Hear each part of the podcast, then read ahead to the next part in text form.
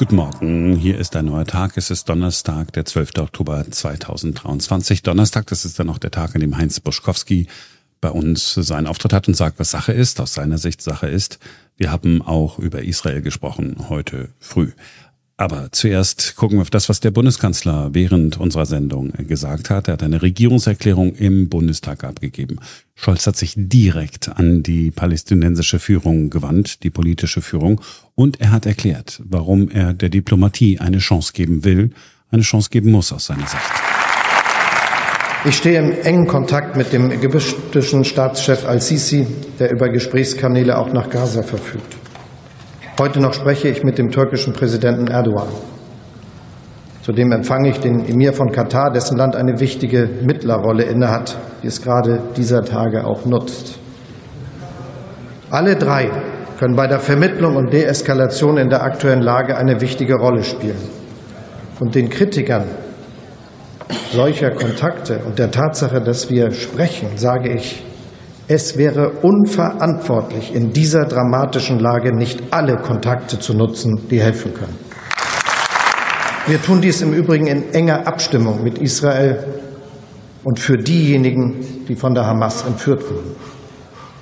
Meine Damen und Herren, Konsequenzen hat der Angriff der Hamas auf Israel auch für unsere Zusammenarbeit mit den Palästinensern. Ich frage mich, wo bleibt die klare Verurteilung der terroristischen Gewalt durch die Autonomiebehörde und durch ihren Präsidenten Mahmoud Abbas?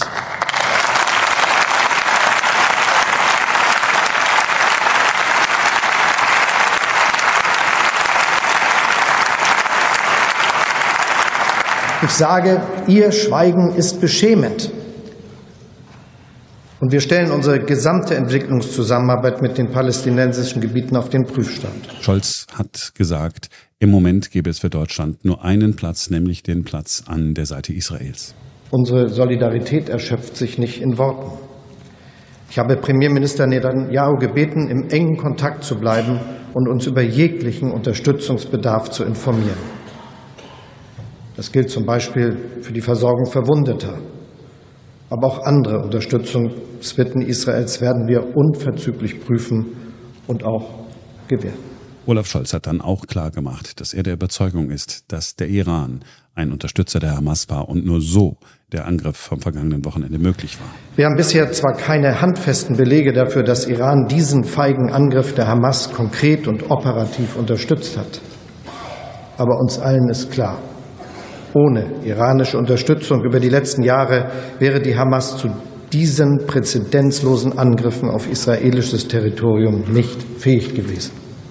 Olaf Scholz hat auch angedeutet, dass hinter den Kulissen Deutschland mit daran arbeitet, dass die Hamas-Geiseln freigelassen werden. Kolleginnen und Kollegen, unsere unmittelbare Sorge gilt heute den Kindern, Frauen und Männern, die in den Gazastreifen verschleppt wurden. Ihr Schicksal bewegt uns alle zutiefst.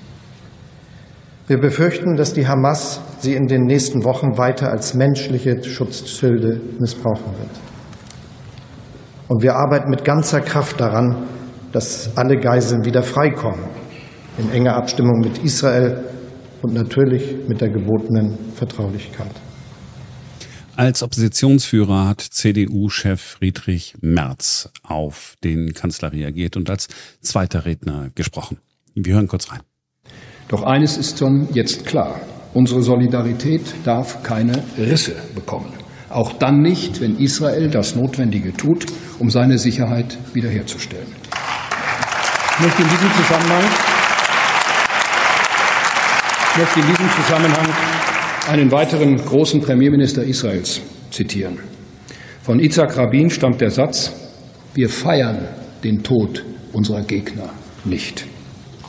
Gerade in einer solchen Ausnahmesituation, wie wir sie seit dem letzten Samstag sehen, zeigt sich eben der ganze Unterschied zwischen einer zivilisierten Demokratie und einer hasserfüllten Terrorgruppe. Das also ganz aktuell aus der Regierungserklärung des Bundeskanzlers an diesem Vormittag. Wir sind jetzt bei Heinz Buschkowski. Wir haben mit ihm natürlich auch über den Terrorangriff auf Israel gesprochen und über die kaum zu ertragenden Bilder aus Berlin-Neukölln. Heinz Buschkowski, was haben Sie gedacht, als Sie vom Angriff der Hamas auf Israel gehört haben? Es ist nicht richtig protokollfähig, aber mein erster Gedanke war wirklich, Frau Panteleit, ach du Scheiße.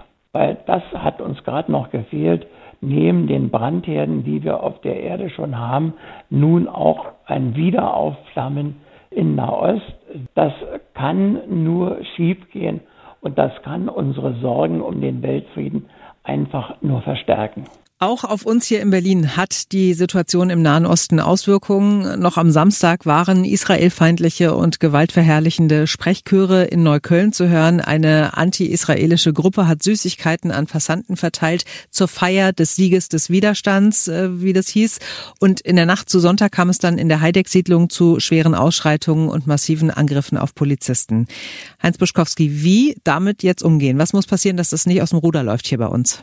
Irgendwann muss diese Demokratie, die wir so gerne wehrhaft nennen, auch wirklich wehrhaft sein.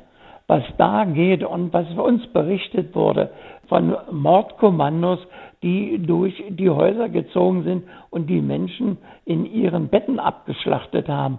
Und dafür werden Süßigkeiten und Bonbons verteilt. Also das kann es doch nicht mehr sein. Und da, da kann nicht wieder hinten rauskommen. Aber der Täter war noch nicht straffällig und deswegen äh, lassen wir es mal bei 500 Sozialstunden. Wie sagen unsere Politiker immer so schön, die Sicherheit Israels ist auch Staatsräson für Deutschland. Ja, um Himmels Willen, dann müssen wir aber auch mal etwas tun. Also mich widert das, was in der Köln da passiert, wirklich so unglaublich an. Das kann sich überhaupt gar keiner vorstellen. Uns haben dann die Landtagswahlen in Hessen und Bayern noch einmal beschäftigt. Vordergründig bleibt es in beiden Ländern ja unverändert. Die bisherigen Koalitionen können weitermachen, aber die AfD hat deutlich zugelegt. Besorgt Sie das, dass die AfD so erstarkt? Ja, ein bisschen schon, weil die AfD hat eben sehr, sehr nahe Flügelteile, die an die Nazizeit erinnern. Und das macht mich nervös. Solche Politik und solche Nähe mag ich nicht und ich will damit auch nichts zu tun haben. Und äh, da kann man schon eigentlich dankbar sein, dass sie dann da noch eine CSU haben, die für Stabilität sorgt. Ihre Partei, die SPD, hat bei beiden Landtagswahlen keine gute Figur abgegeben. In Bayern hat die SPD das historisch schlechteste Ergebnis bei einer Landtagswahl eingefahren. In Hessen ist die SPD genauso auf dem Tief und viele machen die Spitzenkandidatin und Bundesinnenministerin Nancy Faeser dafür verantwortlich. Unionspolitiker fordern personelle Konsequenzen an der Spitze des Innenministeriums und auch äh, von der Linken Sarah Wagenknecht kommt die Aussage, wer in Wiesbaden scheitert, der ist in Berlin fehl am Platz. Heinz Buschkowski, wie sehen Sie das? Muss Nancy Faeser als Innenministerin zurücktreten? Naja, kein Mensch muss müssen. Aber äh, eine Innenministerin, die, wenn sie selbst antritt, noch nicht mal zehn Prozent der Stimmen auf die Waage bringt, das ist einfach nur peinlich. Eigentlich ist das Wahlergebnis von Nancy Faeser auch für den Kanzler eine schallende Ohrfeige und es ist äh, die Absage der Wähler an die Bundesregierung unter der Überschrift so nicht. Und dann, der Name ist gerade schon gefallen, Sarah Wagenknecht haben wir besprochen. Bei den Linken gibt es die nächste Forderung, man solle gegen sie ein Parteiausschlussverfahren einleiten. Heinz Buschkowski, verstehen Sie den Unmut der linken Mitglieder, die Sarah Wagenknecht jetzt loswerden wollen? Verstehen kann ich das schon. Die haben einfach Angst vor dieser Frau, weil sie ist ihnen überlegen. Und wenn man die Linke mit Sarah Wagenknecht in einen Topf wirft, dann kommen die mit ihren jetzigen gewählten Vertretern nicht mehr so gerade längs. Und das sehen wir ja auch bei den Wahlergebnissen wo man sagt, na Kinder, wollt das nicht doch mal lieber mit Losverkauf äh, beim Oktoberfest versuchen? Sie vermuten ja, dass Sarah Wagenknecht nur darauf wartet, aus der Partei geschmissen zu werden, dass sie regelrecht darauf hofft. Warum glauben Sie das? Naja, sie hätte gerne den Nimbus einer Märtyrerin. Das ist doch klar. Märtyrer kommen immer gut, äh, insbesondere in der Politik. Und sie hätte gerne dieses Prädikat, die Linke wollte mich ja nicht haben, sie hat mich äh, rausgeworfen und sie mache eine völlig falsche Politik. Das würde Sarah Wagenknecht gerne haben. Das erinnert sie ein bisschen an dieses Märtyrertum ihres Ehemannes Oskar Lafontaine, der das für sich ja auch immer sehr schön und sehr geschickt eingetütet hat. Er wollte auch immer derjenige sein, der von bösen Mächten verfolgt und vor die Tür gesetzt wurde. Und das will die gute Sarah jetzt auch. Ich traue ihr durchaus zu, dass sie mit einer eigenen Partei um die Ecke kommt und dass sie dann ziemlich schnell auch mehr Leute um sich versammeln wird, auch mehr Wählerinnen und Wähler um sich versammeln wird, als es die Linke bisher geschafft hat. Also warten wir mal ab, das ist schon eine ganz spannende innenpolitische Situation. Wie klein kriegt Sarah Wagenknecht die Linke? Heinz Buschkowski beim Berliner Rundfunk 91.4 heute früh im Programm und jetzt hier bei uns. Das war's für heute. Wir sind morgen wieder für euch da, denn dann ist wieder ein neuer Tag.